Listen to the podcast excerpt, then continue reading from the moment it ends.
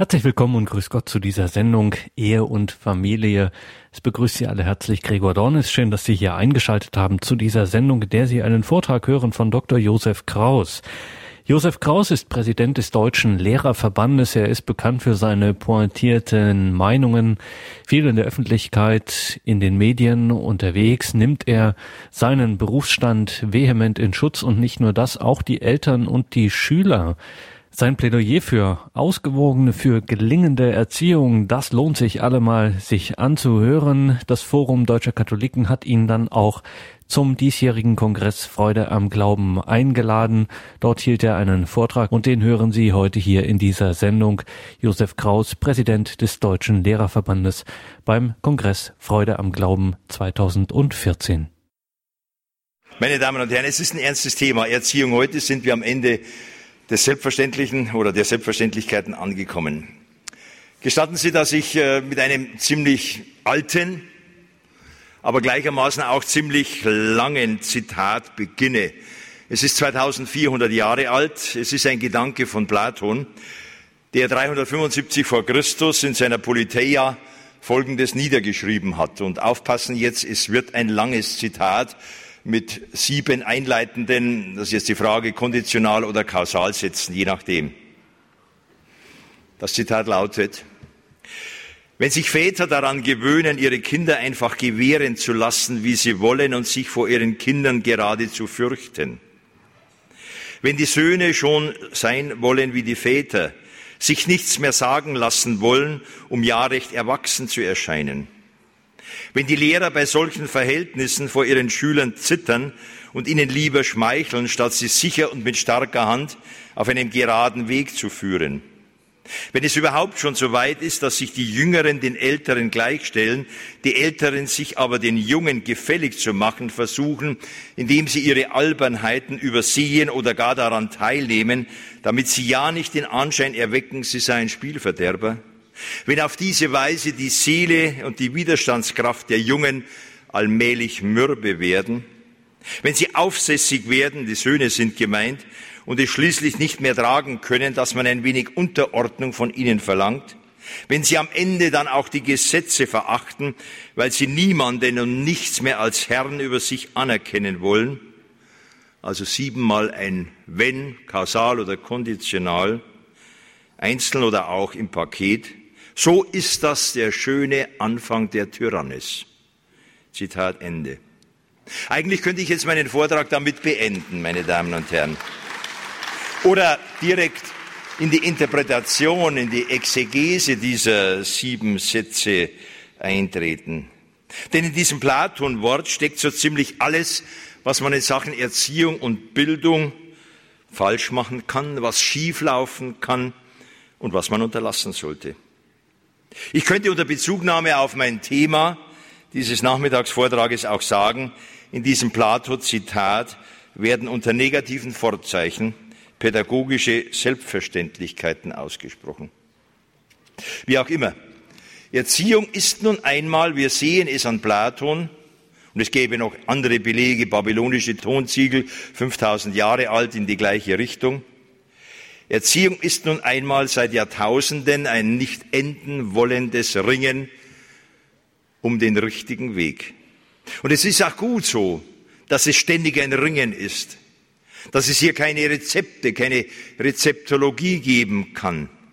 Das sage ich gerade auch vor dem Hintergrund einer Inflation an medial verbreiteten Erziehungsratgebern, an schlauen Büchern bis hin zu Supernannies. Anders ausgedrückt, die meisten dieser sogenannten Ratgeber sind das Problem, als dessen Lösung sie sich ausgeben. Wichtig ist, Wichtig ist mir etwas anderes. Nicht das Wie von Erziehung ist an erster Stelle wichtig, sondern es muss überhaupt die Bereitschaft erstmal da sein, erziehen zu wollen. Ich sage das deshalb so dezidiert, weil es eine bis heute nachwirkende, hochideologisierte Zeit gab, in der Erziehung radikal als Unterdrückung, als Herrschaftsausübung verteufelt wurde. Das antipädagogische Motto hat sich sogar in der Popmusik niedergeschlagen. We don't need no education, Pink Floyd beispielsweise. Ein bisschen historische Rückbesinnung. Man muss, wenn es Irrwege gibt, tatsächlich an die Wurzeln dieser Irrwege zurückgehen.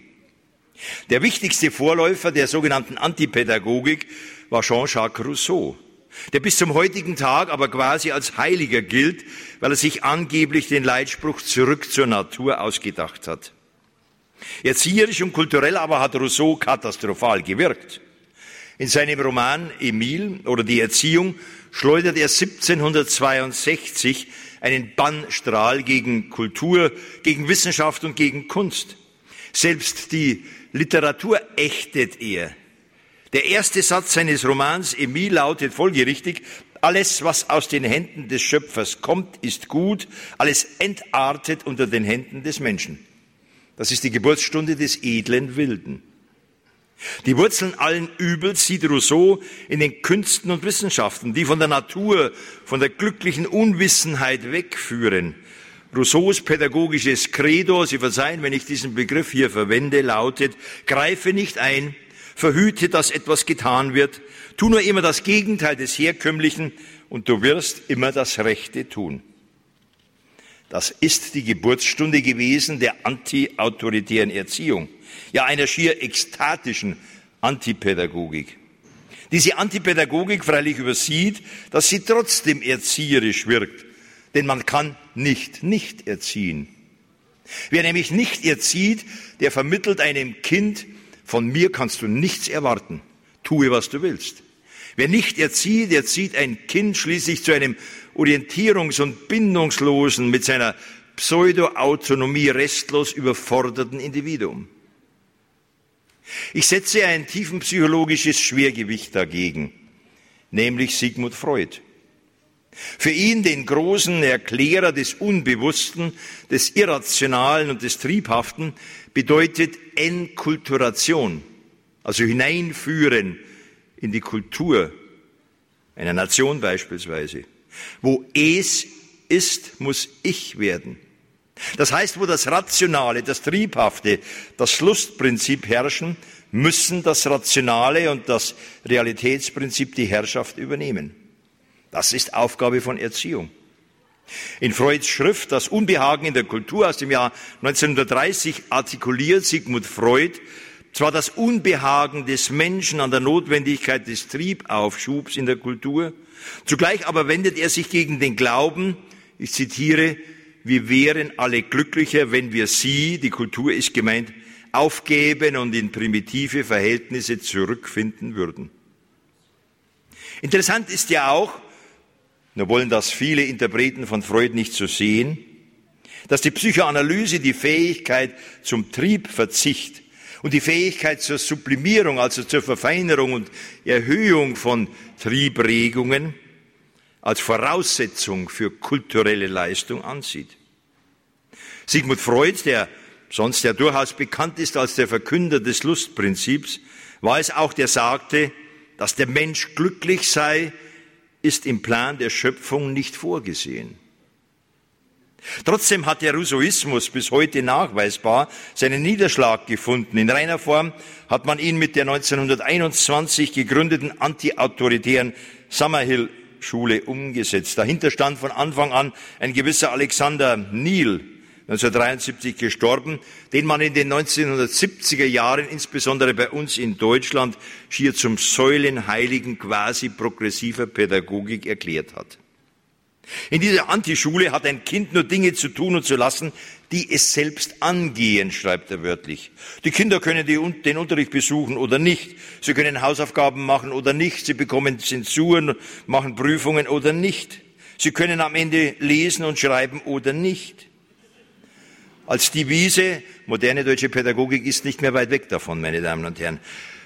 Wenn ich mir die Abschaffung der Schreibschrift anschaue, die Rechtschreibreform anschaue und so weiter und so weiter mehr. Als Devise gilt nur das Recht auf Spielen. Spielen und abermals spielen, schreibt er in seinem Kultbuch mit dem Titel Theorie und Praxis der antiautoritären Erziehung, die zu einer Art, ich verwende diesen sakralen Begriff, zu einer Art Katechismus für progressive deutsche Pädagogik wurde. All diese Vorstellungen, meine Damen und Herren, wirken subkutan nach. Vor allem wirkt das Ganze schulisch nach. In gewissen deutschen Ländern mehr, in anderen Gott sei Dank noch etwas weniger. Und hier darf man der zeitgeschichtlichen Wahrhaftigkeit wegen schon festhalten. Es gibt in manchen Ländern gab und gibt es wieder eine Schulpolitik, die Tugenden wie Fleiß, Pünktlichkeit, Genauigkeit, Zuverlässigkeit als schier faschistoid abtut. Die Leistung und Arbeit stets mit Stress, mit Druck, gar Terror assoziiert, die in der Folge Noten abschafft. Niedersachsen tut das jetzt nach dem Regierungswechsel vor eineinhalb Jahren und Leistungsansprüche herunterfährt, das Sitzenbleiben abschafft und mehr und mehr dafür sorgt, dass es fast nur noch Abiturzeugnisse mit 1,x gibt, meine Damen und Herren. Berlin eine Vervierzehnfachung der 1,0 Abiturzeugnisse in den letzten zehn Jahren. Eine Vervierzehnfachung, meine Damen und Herren. Nun, es gab damals auch eine Gegenbewegung, getragen von so renommierten Leuten wie Hermann Lübbe, Robert Spemann, Golo Mann, Wilhelm Hahn und Nikolaus Lobkowitz. Im Jahr 1978 war das, also vor mehr als 30 Jahren. Diese Gegenbewegung gegen die Diskreditierung oder gar die Abschaffung von Erziehung sammelte sich damals unter dem Titel Mut zur Erziehung. Im Januar 1978 traf man sich im Wissenschaftszentrum in Bonn. Grundlage für diese Initiative waren neun Thesen, die diese genannten Leute und andere Mitstreiter formuliert hatten. Ich will sie nicht alle vortragen, ich nehme nur drei heraus. These 1 hatte gelautet, wir wenden uns gegen den Irrtum, Mündigkeit bestehe in voller Befreiung aus allen herkunftsbedingten Lebensverhältnissen. These 3 hatte gelautet, wir wenden uns gegen den Irrtum, die Tugenden des Fleißes, der Disziplin und der Ordnung seien obsolet, also überflüssig geworden, weil sie sich angeblich als politisch missbrauchbar erwiesen hätten. Diese neun hatte gelautet, wir wenden uns gegen den Irrtum, optimale Erziehung sei maximal professionalisierte und institutionalisierte Erziehung. Heute nennt man das, und das ist meine Sorge, eine fortschreitende Verstaatlichung von Erziehung. Ich verzichte auf die Zitation der anderen sechs Thesen. Dies heute an dieser Stelle zu tun, dafür reicht einfach nicht die Zeit. Wir müssen wieder auf Selbstverständlichkeiten Rücksicht nehmen. Wir müssen uns wieder darauf verständigen. Und jetzt kommen meine zehn, ich toppe also sozusagen die 78er, jetzt kommen meine zehn Selbstverständlichkeiten mit mehr oder weniger knappen, mehr oder weniger ausführlichen Anmerkungen dazu. Erstens, meine Damen und Herren, und es ist ja auch zum Motto gemacht worden der nachfolgenden Podiumsdiskussion, Mut zur Erziehung heißt, intuitiv Gegebenenfalls auch spontan und mit einer Portion Bauchgefühl die jeweils richtige Mischung aus Führen hier und Wachsen lassen dort zu finden. Denn Erziehen heißt ja zugleich führen und wachsen lassen, eingreifen und geschehen lassen, binden und befreien. Jede einseitige oder gar dauerhafte Betonung eines dieser beiden Pole ist falsch. Je nach Alter und je nach Situation muss ich als Erzieher mal mehr wachsen lassen, mal mehr führen. Wer erziehen will, meine Damen und Herren, muss auch kein Studium der Pädagogik, der Psychologie, der Soziologie oder besonders trendy heutzutage der Neurobiologie hinter sich haben. Ich würde sogar behaupten, wer meint, erst nach dem Abschluss solcher Studiengänge richtig erziehen zu können, der versündigt sich an den Vätern und Müttern von zig Generationen, die erzogen haben, ohne dass aus unserem Land ein Milliarden, ein Millionenheer von Psychopathen und Neurotikern geworden wäre.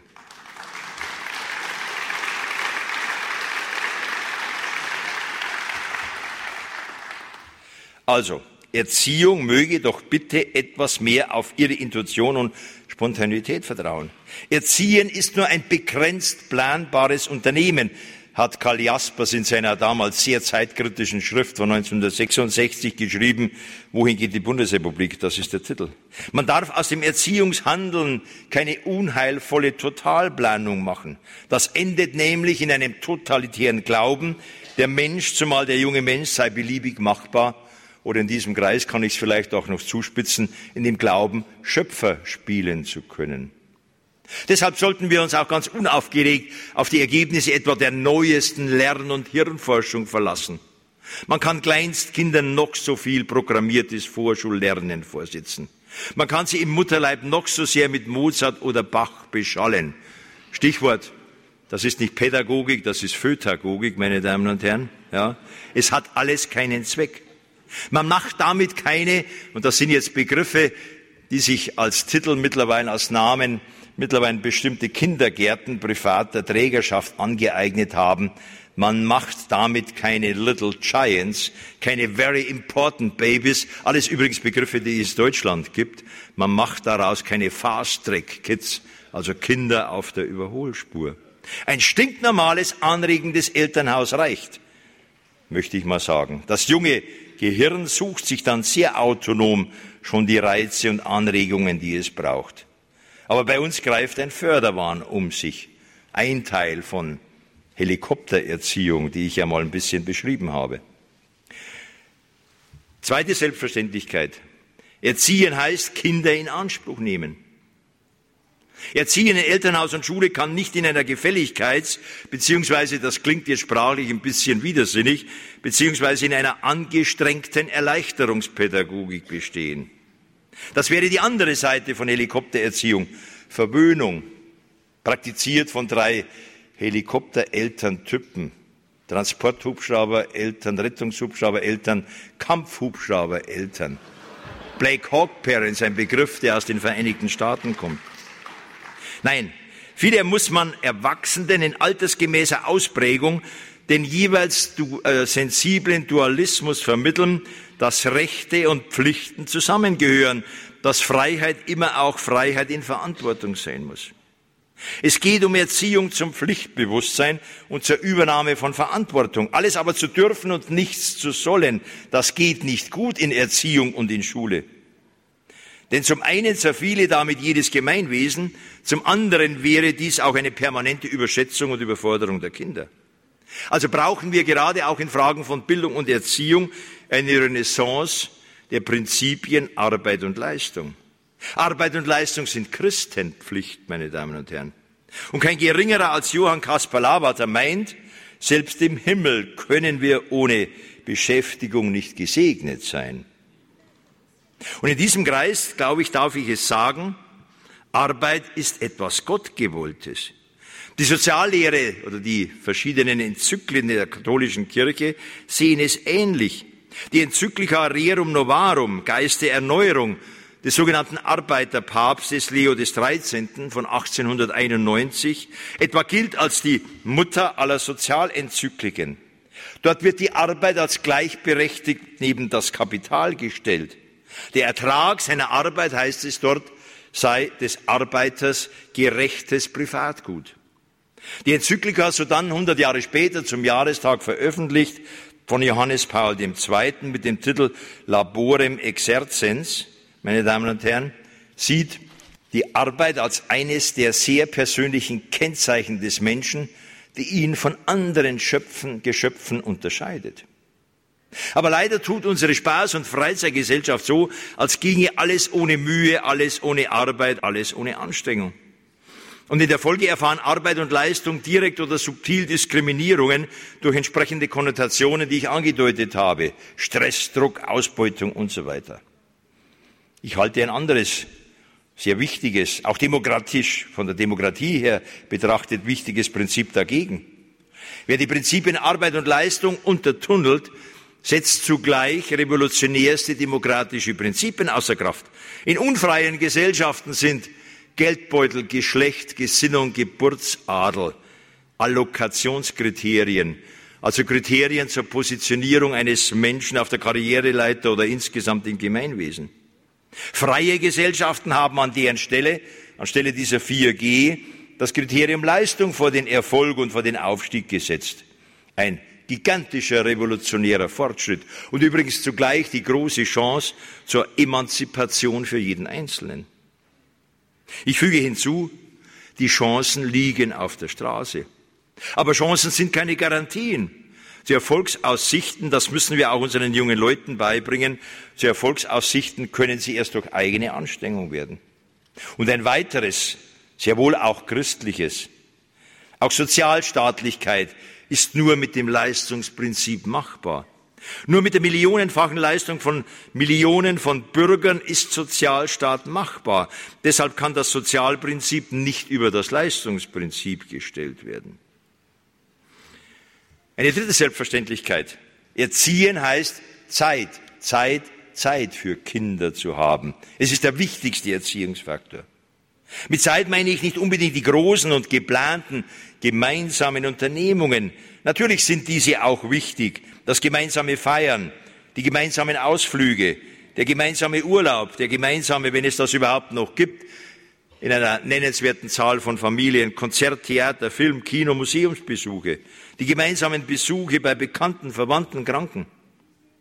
Genauso wichtig aber ist die unstrukturierte, die unverplante Zeit, vor allem in familiärer Erziehung. Zeit für Kinder zu haben, heißt deshalb für mich einfach auch da zu sein. Das gilt für Schule und Familie. Man muss sie sich einfach nehmen, die Zeit, und man hat sie auch. Man hat nur in bundesdeutschen Familien 1,34 Kinder. Alleine deshalb hat man schon mehr Zeit. Die Arbeitszeiten haben sich dramatisch verkürzt. Die Kommunikationswege, die Produktionswege, ja, die Verkehrswege haben sich dramatisch reduziert. Und meine Damen und Herren, wir müssen auch unseren Schülern Zeit geben. Gegen den veloziferischen Wahn, Schulzeiten könnten immer mehr verkürzt werden. Der Begriff Velozifer, den können Sie sich bestimmt erschließen. Es ist ein Begriff von Goethe. Es ist auch ein gefallener Engel. Ja, es ist der gefallene Erzengel, der meint, alles beschleunigen zu können. Aber ich glaube, da kriege ich mit dem Herrn Ministerpräsidenten AD, mit dem ich über die Frage der Schulzeitverkürzung schon vor etwa 30 Jahren gestritten habe, in der Diskussion bestimmt ein paar lebhafte Bemerkungen dazu. Nein, ich halte es für falsch. Ein vierter Punkt. Erziehen heißt, Mut zur Autorität und zum Vorbild zu haben. Vorbild ist jahrzehntelang in deutscher Pädagogik als Fremdbestimmung dargestellt worden. Nein, das ist falsch. Und es ist auch falsch, wenn viele Erziehende in Familie und Schule heutzutage Partner der Kinder sein wollen. Dabei meine ich noch nicht einmal das Phänomen, dass einzelne Elternteile als ihr Kind als Ersatzpartner sehen. Nein, damit meine ich das Phänomen, dass manche Eltern glauben, bereits Vorschulkinder müsse man so behandeln, bis hin zum Einkauf dieses oder jenes Joghurts, dieses oder jenes Autos. Sie wären auf Augenhöhe mit den Erwachsenen. Kinder sind damit überfordert.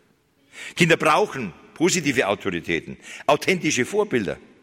Sind die Alten indes keine positiven Autoritäten und Vorbilder, so müssen sie sich eines Tages wirklich fragen lassen, was sie dazu beigetragen haben, wenn Jugend verkorkst ist.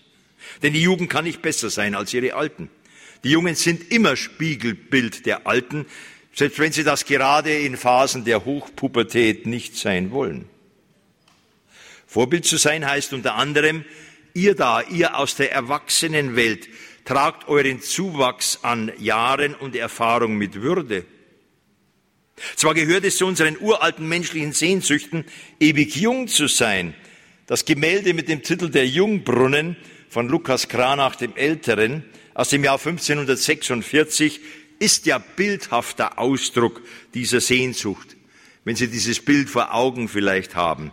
Links steigen dort die Alten und Kranken in den Brunnen, rechts steigen sie als Junge, als Knackige heraus. Aber die auf knackig gestylten, die Berufsjugendlichen, das sind keine Erwachsenen. Mit solchen Erwachsenen machen wir aus Kindern keine Erwachsenen.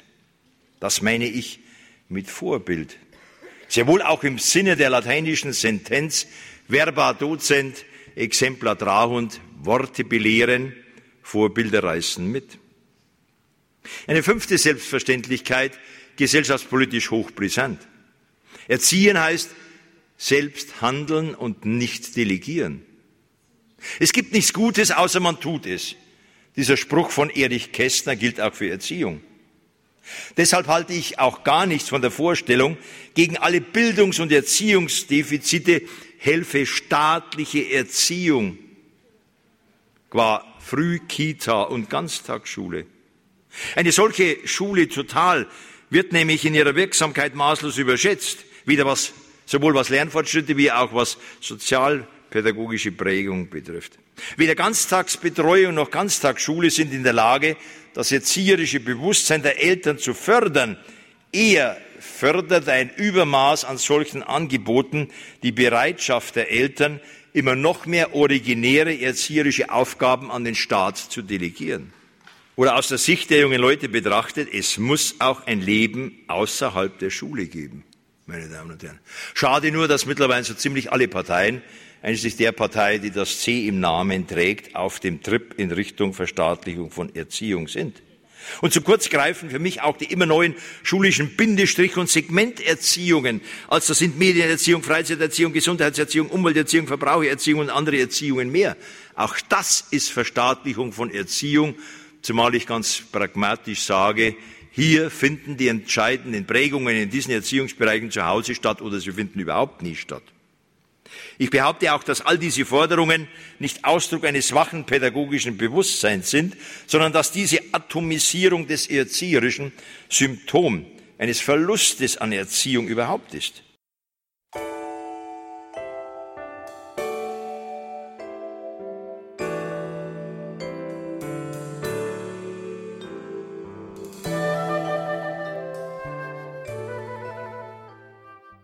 Sie haben eingeschaltet in der Sendereihe Ehe und Familie und Sie hören Josef Kraus, Präsident des Deutschen Lehrerverbandes beim Kongress Freude am Glauben 2014. Ein sechster Punkt. Erziehen heißt, Sisyphus-Arbeit auf sich zu nehmen und dennoch damit glücklich zu sein. Das wird Sie vielleicht jetzt überraschen, darum muss ich da ein bisschen ausholen. Sisyphus, das ist ja bekanntermaßen ein Held der griechischen Mythologie. Wir kennen ihn als rastlosen Seefahrer, als listigen Herrscher von Korinth. Ja, so will es manche sagen, Version, als unehelichen Vater des nicht minder listenreichen Odysseus. Vor allem aber kennen wir Sisyphus als gerissenen und zugleich tragischen Helden. Sympathischerweise hat er den Todesgott Thanatos für ein paar Tage zu fesseln gewusst, sodass während dieser Zeit niemand mehr sterben musste. Da die griechische Götterwelt solche menschliche List aber nicht dulden mochte, ist ja klar, wurde Sisyphus in die Unterwelt verdonnert. Von dort entkam er mit einem Trick, allerdings wieder nur vorübergehend oder nur vorübergehend. Seine zweite Einweisung in den Hades ist dann mit einer heftigen Strafe verbunden, die Sie kennen und die Sisyphus als Unterweltler und als Mythos unsterblich gemacht haben. Er muss einen riesigen Felsblock, einen steilen Berg hinaufwälzen. Hat er ihn keuchend diesen Stein endlich zum Gipfel gebracht, rollt der Brocken unaufhaltsam wieder hinab in die Tiefe und die Plackerei beginnt von neuem. Soweit Mythologie. So oder so ähnlich sehen sich heutzutage Abertausende von Erziehern in Elternhaus und Schule. Kaum haben sie ein Problem halbwegs gelöst, kommt schon das nächste. Apropos Sisyphus. Der französische Philosoph und Nobelpreisträger des Jahres 1957 für Literatur, Albert Camus, hat unter dem Titel Mythos des Sisyphus einen philosophischen, existenzialphilosophischen Essay veröffentlicht. Camus greift hier die existenzielle Grunderfahrung des Absurden auf, nämlich die Erfahrung der permanenten Konfrontation von Geist und Faktizität, von Hoffnung und Wirklichkeit, von Intention und Ergebnis.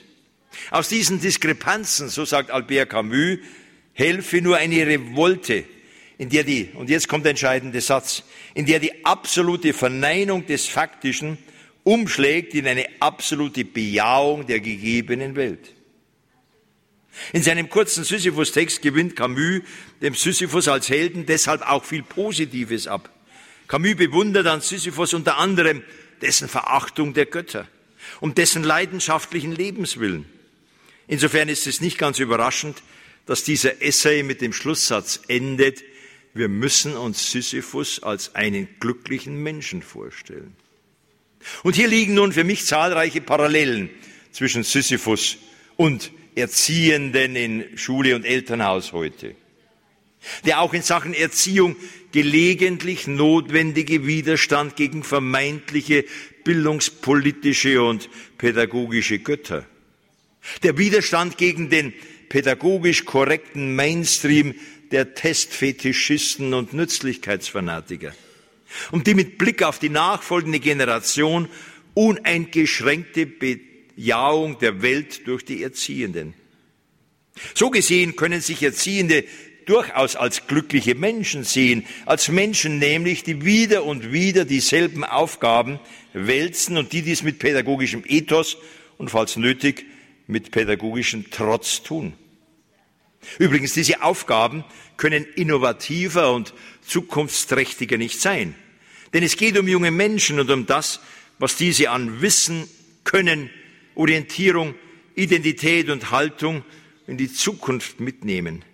Das Erziehen und das Bilden von Kindern könnte von Erziehern in Familie und in Schule insofern auch erlebt werden als Stolz darauf, dass man an die 70 Jahre in die Zukunft hineinwirkt, nämlich über die ganze verbleibende Biografie der eigenen Zöglinge. Wer sonst als Erzieher und Lehrer können das schon von sich sagen. Politiker, die in der Kategorie von vier- oder fünfjährigen Legislaturperioden denken, eher nicht. Ein siebter Punkt. Erziehen heißt, die Autorität von Schule achten. Diese Autorität hat gelitten, weil man die Schule zum Buhmann und zur Versagerinstitution erklärt hat. Und es macht sich immer gut, denn mit Schule kennt sich ja jeder aus. Entweder war man selbst in der Schule oder man kennt zumindest einen, der in der Schule war. Nein, die Autorität von Schule hat gelitten, weil es genug dümmlich populistische Sprüche von Politikern und anderen Celebrities, glaube ich, nennen die sich heutzutage, etwa über Schule und Lehrer gibt. Für einen früheren Ministerpräsidenten und späteren Bundeskanzler waren Lehrer faule Säcke, für einen Ministerpräsidenten einer anderen Partei sind sie faule Hunde und wieder ein anderer verkündet, er als Ministerpräsident Anwesende völlig ausgenommen, das ist klar, der hat sich nie in diese Richtung vergaloppiert. Und wieder ein anderer verkündete, er als Ministerpräsident habe am Dienstagvormittag bereits so viel gearbeitet wie ein Lehrer die ganze Woche. Nein, darauf kann ich wiederum nur mit einem Wort von Karl Jaspers antworten. Es ist das Schicksal eines Volkes, welche Lehrer es hervorbringt und wie es seine Lehrer achtet, meine Damen und Herren.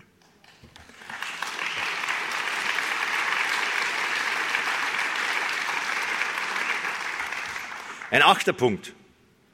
Erziehen in der Schule, das ist Aufgabe von Schule, neben Bildung, Erziehen in Schule heißt, ohne kulturell bedeutende Inhalte geht das nicht.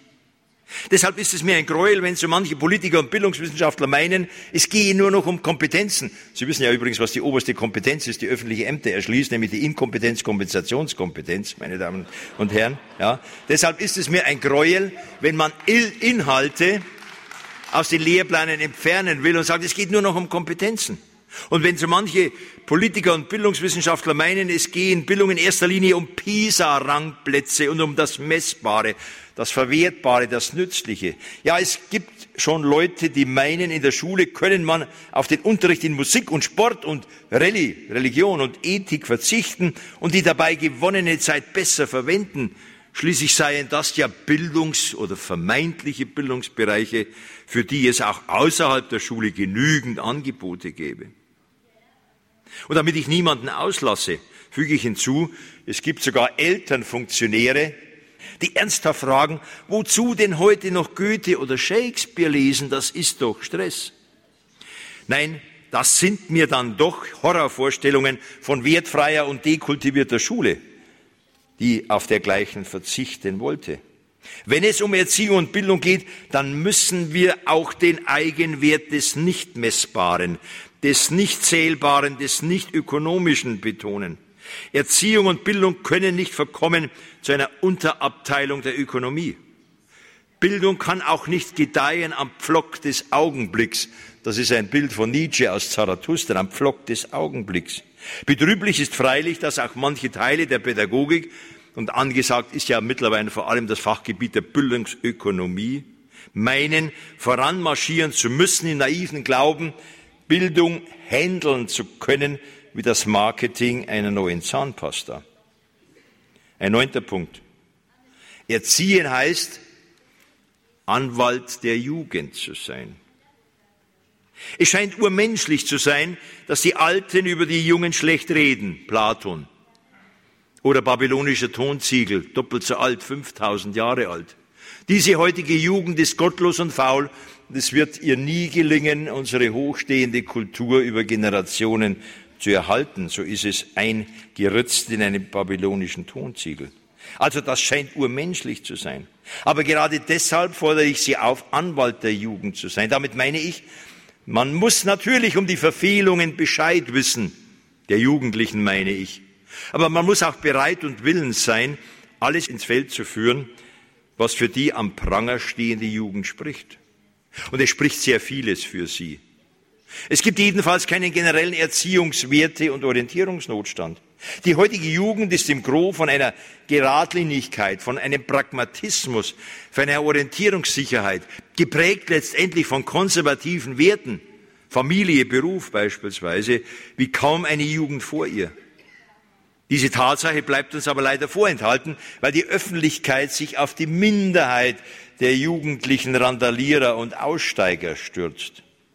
Tatsächlich ist ein Großteil der Jugend heutzutage, nach meinem Eindruck, sogar bodenständiger als manch Erwachsener in der zweiten Pubertät, wenn ihn die Midlife-Crisis beutelt. Und manch Boshafte meinen sogar, Erwachsene gibt es heutzutage sowieso nicht mehr, allenfalls Postadoleszente oder Adultoleszente bis ins sechste, siebte Lebensjahrzehnt hinauf. Also die vergammelte, die verkorkste Jugend gibt es nicht. Im Gegenteil, Millionen junger Menschen gehen tagtäglich wie selbstverständlich ihren Aufgaben und Pflichten nach. Sie sind familiär, schulisch, beruflich, kirchlich, sportlich, sozial, ökologisch engagiert und motiviert. Aber, und das ist wieder das Problem, die Sensation des Positiven oder sagen wir es noch vorsichtiger, die Sensation des Normalen kommt viel zu selten rüber medial. Stattdessen berauschen sich Öffentlichkeit, Publizistik und professorale, manch professorale Pädagogik an den zehn Prozent junger Menschen, die leider mit steigender Tendenz aus dem Ruder laufen. Das Vorhandene behutsam weiterentwickeln.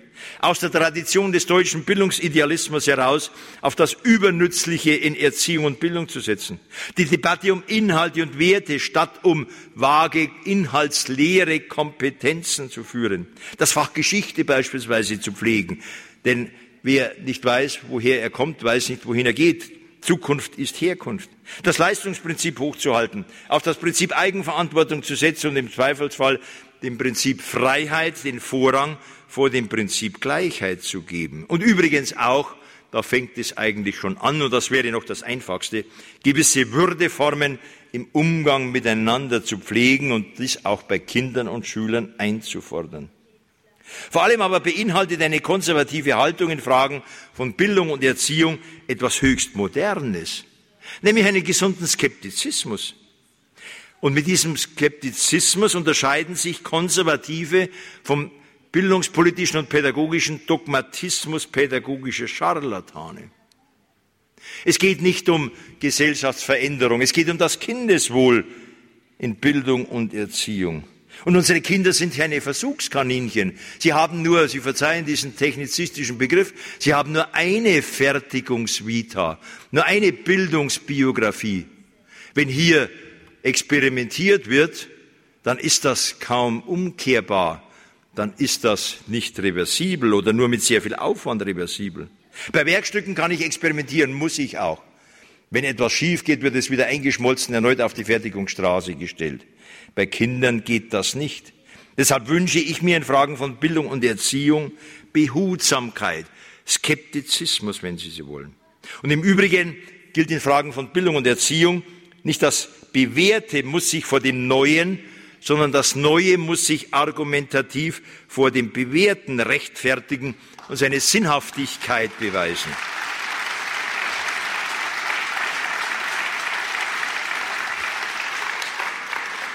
Ansonsten, und da bin ich ein geborener Optimist, halte ich mich gerne an einen Ausspruch unseres früheren Bundespräsidenten Roman Herzog.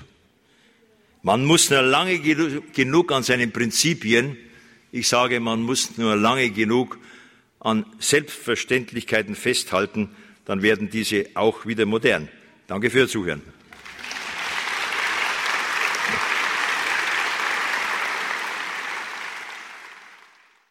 Soweit die dezidierte und pointierte Meinung von Dr. Josef Kraus. Er ist Präsident des Deutschen Lehrerverbandes und Sie hörten Ausschnitte aus einem Vortrag, den er beim Kongress Freude am Glauben 2014 gehalten hat.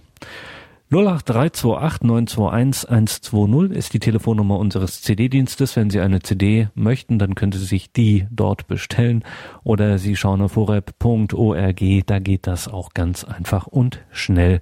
Dort können Sie diese Sendung dann auch in Kürze online abrufen. Hier im Programm geht es jetzt weiter mit Gabi Fröhlich. In der Credo-Sendung begrüßt sie den Trierer Liturgiewissenschaftler Professor Klaus-Peter Dannecker. Es geht um die eucharistischen Hochgebete. Das dürfen Sie sich auf gar keinen Fall entgehen lassen. Bleiben Sie also dran. Ich darf mich an dieser Stelle von Ihnen verabschieden, wünsche Ihnen Gottes reichen Segen. Machen Sie es gut. Ihr Gregor Dornis.